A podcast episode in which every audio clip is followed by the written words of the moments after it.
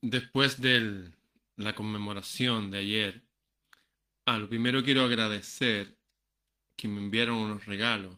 Uno esta cosa maravillosa que tengo aquí, que una de estas bolitas que generan arcoíris.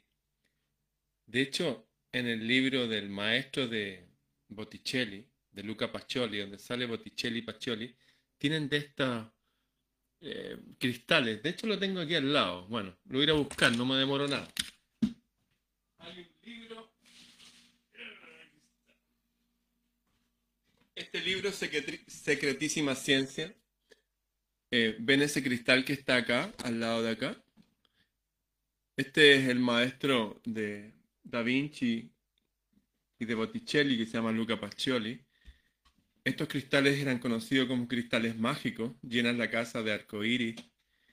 Y hay algo más que tienen que ver con su geometría y todo eso. Se usan en Feng Shui para, para traer buenas vibras a las casas, en un arte milenario en japonés. Este me lo mandó una señorita que se llama Mané, Mané Ramírez, y tiene una, me dijo, tiene una tiendita que se llama Tiendita Super Chica. Eso está en Instagram, los envía a domicilio, los hace ella a mano, ella estudia en la Universidad Católica, me parece, para pagar sus estudios y me lo envió de regalo. Es la hija de un gran amigo mío, Marcos Ramírez Grolmus, mi socio, mi hermano, mi compañero de batalla, y se los recomiendo. Ah, y también me envió un amigo, un amigo nuevo que tiene un nombre precioso, se llama Ramón Valdenegro, me envió desde Gorrilandia me envió este sombrero de cuero hecho a mano, increíble a prueba de agua y eso, Gorrilandia, aquí en, en Santiago de Chile. Tiene un montón de sombreros de todas partes del mundo, gorros militares, eh, para hombres y para mujeres. Me sorprendió la calidad del sombrero, todo bien, todo cuero, cuero, hasta el borde este que generalmente es algo de plástico. No, cuero, cuero, todo, 100% cuero. Bien, a propósito de regalos, las personas que más son regaladas y que más esperan regalos son los niños. Yo recuerdo que cuando era niño, bueno, los días más como, wow, era la Navidad y era mi cumpleaños, obvio. pero recuerdo también cuando se cortaba la luz, que en mi casa hay un comedor y en la punta del comedor está un televisor, siempre estaba prendido cuando se cortaba la luz, me encantaba eso, pero era porque la vida me regalaba un instante, se prendían velas y mis papás conversaban. Y esa sensación de armonía, de diálogo entre los papás, eso recuerdo claramente que era una sensación súper grata, potente. Pero cuando llegaba la luz, la electricidad, cada uno se iba a su pieza o a sus cosas. Había algo raro con esto. Ya empecé a ver que había algo raro con, con la electricidad y los medios de comunicación, como que se perdía un pulso natural. Había algo que se pierde con tanto aparato y tanta cuestión. Bien, cuando era niño salieron también, era ya adolescente ya, salieron cierto, eh, alguien dijo, oye, hemos hablado de los derechos humanos, ¿y qué pasa con los derechos de los niños? Y sacaron unos derechos de los niños. Y lo puse esto, creo que es súper importante, lo puse en un libro que escribí y lo quiero compartir, porque ayer se habló de los derechos de las mujeres y yo digo que los derechos de las mujeres no pueden ser iguales a los del hombre, no pueden ser iguales, tienen que ser superiores a los del hombre. Porque ella está preocupada de esto, de los niños. Y aparte los niños tienen que tener estos derechos, a lo menos. Derechos de los niños. La Convención sobre los Derechos del Niño fue aprobada en noviembre del año 1989 por las Naciones Unidas y busca promover en el mundo los derechos de los niños, cambiando definitivamente la concepción de la infancia. Chile, mi país, ratificó este convenio un año después, 14 de agosto del 90. Estas son leyes que van más allá de nuestra constitución, más allá de todo son leyes internacionales. El que rige por cuatro principios fundamentales. La no discriminación, el interés superior del niño, Hay que poner especial énfasis en él. Fíjense que los primeros tres años son los más importantes. Lo que aprendan o no aprendan, las sensaciones que lo invadan, buenas o malas, los van a acompañar y van a repercutir toda la vida. Los primeros tres años son clave. De hecho, alguien me dijo, hoy que me voy a separar. ¿Qué edad tiene tu hijo? Dos años, no se separe. ¿Qué edad tiene tu hijo? Cuatro años, bueno, sepárese. Porque lo van a asimilar mejor. Los primeros tres años son clave.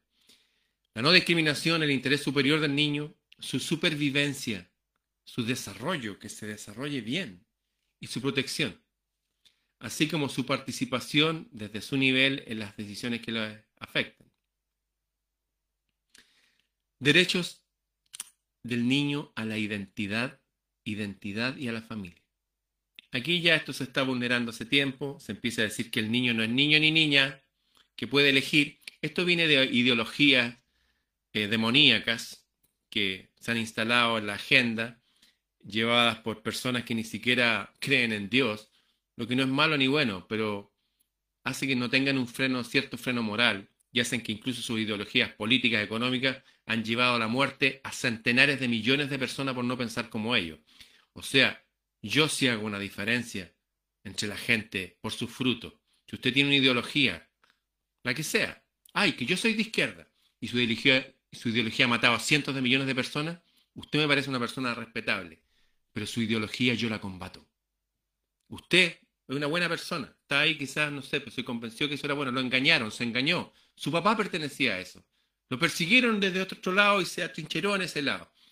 Pero la verdad es que estas grandes ideologías han sido creadas por el sistema, que controla todo. Así que, si ha participado o participa usted en ideologías extremas que cree que el niño tiene derecho a elegir su sexo, estoy en contra de eso. Y no solamente yo, sino la naturaleza en pleno. El niño tiene derecho a la vida, el desarrollo, la participación y la protección. El niño tiene derecho a un nombre. Yo agregaría un nombre inteligente. No sé, me acuerdo que alguien le puso a su hijo mesa, como mesa, una mesa. O estos nombres raros, mezclas de inglés y español. Yo creo que tienen que haber algunos límites. ¿ah? De verdad, hay cosas, como digo, que pueden afectar a los niños para siempre. Tener un nombre, yo agregaría un nombre, no sé, decente. El nombre también marca desde otras esferas de la realidad. Y una nacionalidad. El niño tiene, de... mira, esto está escrito como ley internacional. El niño tiene derecho a saber quiénes son sus padres. El niño tiene un padre y una madre. Entiendo que hay en hogares con dos papás, dos mamás, ya está bien. Pero el niño tiene derecho a saber. Porque si no son heridas, traumas, trauma viene del griego herida, y los van a acompañar y van a repercutir toda su vida. Y fíjense lo que dicen los derechos internacionales. El niño tiene derecho a saber quiénes son sus padres, padre y madre, y a no ser nunca separado de ellos, a no separarse. Bueno, puede que por un rato estén, esté con la papá o la mamá, pero no a separarse. Eso repercute en la salud mental y eso en la salud física, emocional, en todo. Hasta enfermedades que vienen a producto de emociones mal asimiladas. El niño tiene derecho a que el Estado garantice, esta es la donde quiero hacer un acento. Los niños tienen derecho que el Estado garantice a sus padres la posibilidad de cumplir con sus deberes y derechos. O sea, si el padre tiene el deber y el derecho de alimentar al niño, de proveerlo, de darle un techo, de darle ropa, de darle educación, el Estado tiene que garantizar que los padres puedan hacer eso. ¿Cómo es posible eso? Bueno, si no les pueden dar dinero a los padres del Estado, cosa que seguramente no lo va a hacer, es bajar el costo de la vida artificialmente creado para controlarnos. Ya he dicho que países como Chile poseen el 50% de cobre del planeta. Eso da para que todos los chilenos tengamos un estándar de vida más alto que los suizos, que los árabes saudíes, que la gente de Qatar, que seamos un país rico. Y también considerar de que todo el sistema de producción y venta y todo está artificialmente inflado. La persona que vende el litro de leche a 100 pesos, acá lo venden a 1000 pesos. en la producción del pan vale X plata y lo venden mil veces más. Y los que ganan ese porcentaje son los ricos de este mundo, los que controlan. Entonces sería bueno de volver a, a tener una canasta familiar mínima, que no sea afectado por los intereses usureros de quienes controlan este mundo. Sean pueblos elegidos, sean banqueros codiciosos, sea gente loca que hace ritos raros, no me interesa. Sigan con su vida, no me interesa, de verdad no me interesa. Pero sí dejar un margen para que se puedan cumplir por lo menos con los derechos de los niños.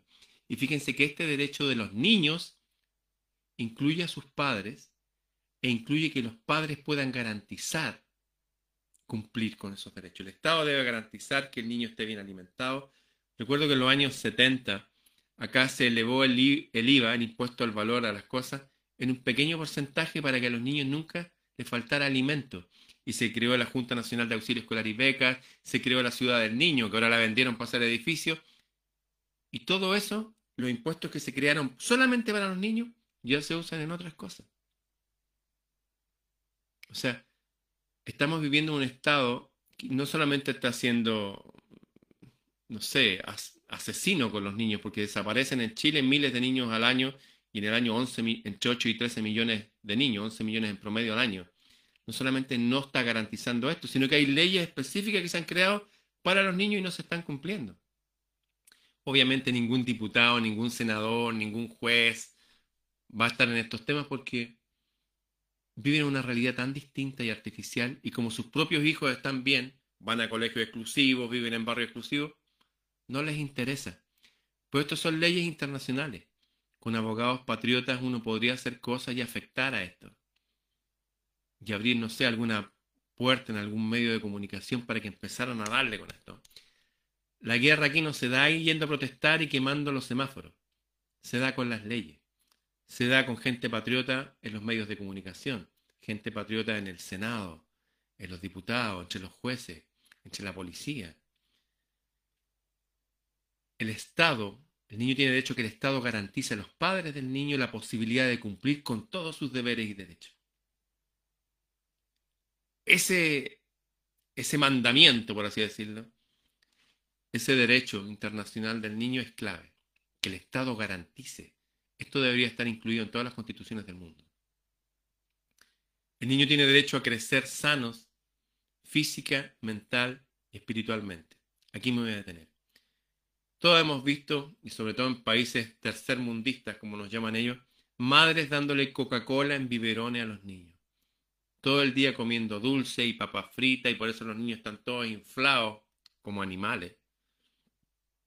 Hay algo ahí que no se está cumpliendo tienen derecho a ser sanos mentalmente. ¿Recuerdan la, la película y el show de estos músicos Pink Floyd? We don't need no education, no queremos educación. We don't need no education. Y se ven unos niños en una fábrica casi de salchichas que los meten, los muelen y sacan, hacen salchichas para el otro lado. Los niños son todos distintos. Yo me acuerdo que haber tenido un compañero fantástico, Claudio Pereira, en la Escuela Anglo-Chileno de Electrónica, donde estudié, un par de años ahí. Era un deportista innato y ahora es profesor de, educación física.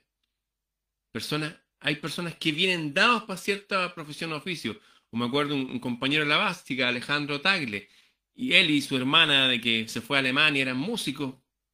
También él es gran músico, es chelista, me parece. Bueno, tienen que haber personas que vean que los niños vienen dados para ciertas cosas y después van a ser hombres con profesiones felices. Pero si un niño está dado para el deporte y lo obligan a estudiar contabilidad o al revés, les van a afectar no solamente la vida de ese niño, sino la esposa de ese niño cuando sea hombre y a los hijos, y así empieza a crecer un virus en la sociedad de gente que no es feliz. El niño tiene derecho a crecer sano espiritualmente, espiritualmente tiene que ver con algo superior, esto va más allá de la religión. Recuerdo haber reclamado en un colegio evangélico donde los niñitos lo hacían orar con las manos en las cabezas de otros niñitos para sacarle los demonios a ese niñito que se había portado mal. Eso a mí me parece magia negra. Eso me parece digno de cárcel a todos esos pastores y profesores y padres de esos niños, que lo hacen meterse en unas dinámicas que son dignas de, no sé, de, de estas películas de terror. Así no funciona esto. Deberían haber también cuidado en ese aspecto de los niños, sobre todo en los ambientes religiosos, tanto de Oriente como de Occidente. El niño tiene derecho a que se respete su vida privada. Bueno, obviamente, si lo estamos invadiendo desde su cabeza con todas estas programaciones, ni siquiera tiene vida privada. El niño está siendo parte de un constructo que, según el psicólogo Sergio Chilling, mi amigo, va a provocar una adicción idéntica a la que provocan las drogas fuertes. Un niño conectado a los aparatos es un niño drogadicto en el futuro. Y aunque no probara drogas, se va a hacer el mismo daño cerebral que si las tomara. Lo que estoy diciendo es extremadamente grave. Tener al niño siempre conectado con aparatos le afecta su vida espiritual. En fin, esto sigue, ¿eh? sigue y se desarrolla. Esto lo dejé en mi libro Bitácora del Sur. Y parto en, mi libro, que son seis tomos, son 700 páginas, hablando de esta, lo que dije al principio, ay, que el niño puede elegir su sexo. No, no, no me vengan con estas doctrinas de demonio, eso es una mentira, eso no existe, no importa que lo digan estos partidos progresistas, me da lo mismo. Soy, entiendo a la gente que pertenece a distintos partidos, pero hay ideologías realmente que son demoníacas. Hay partidos políticos que han asesinado a cientos de millones de personas. ¿Por qué? Por no creer en lo que ellos dicen. Y esos partidos políticos hoy día están dominando el mundo. Yo estoy en contra de esos partidos, no de la gente que compone esos partidos. Entiendo, puedo entender eso, pero estoy en contra de esas ideologías y sobre todo si están afectando a nuestros niños. Bien, agradezco los regalos a Mané Alers de la, ¿cómo se llama esto? La, la tiendita eh, pequeñita, la tiendita súper chica se llama. Los que quieran tener de esto, se los envían a su casa. Y el amigo Ramón Valdenegro de Gorrilandia, le agradezco este sombrero especial para la lluvia, ya, ya me lo voy a poner. Muchas gracias. Bien, y para nosotros mismos, regalémonos buenas cosas. que viene pronto el equinoccio de otoño, puede ser un buen momento para hacernos un regalo íntimo, potente, espiritual. Acá yo, como todos los años, voy a subir un cerro a mediodía por la calle Pedro de Valdivia, voy a caminar para allá si me encuentro con algunos de ustedes, va a ser pura coincidencia, va a ser el sábado 21 a mediodía. Ahí nos vamos a hacer un buen regalo a nosotros y a los niños que todavía habitan en nuestro interior. Bien, nos vemos. Ah, los que quieran mi libro Bitácora del Sur, solamente a mi mail. Tengo muchos mensajes que ni siquiera los puedo revisar, que son demasiados. Y se van tapando unos a otros. freireramon.gmail.com freireramon.gmail.com Ahí desarrollo más estos temas. Bien, nos vemos.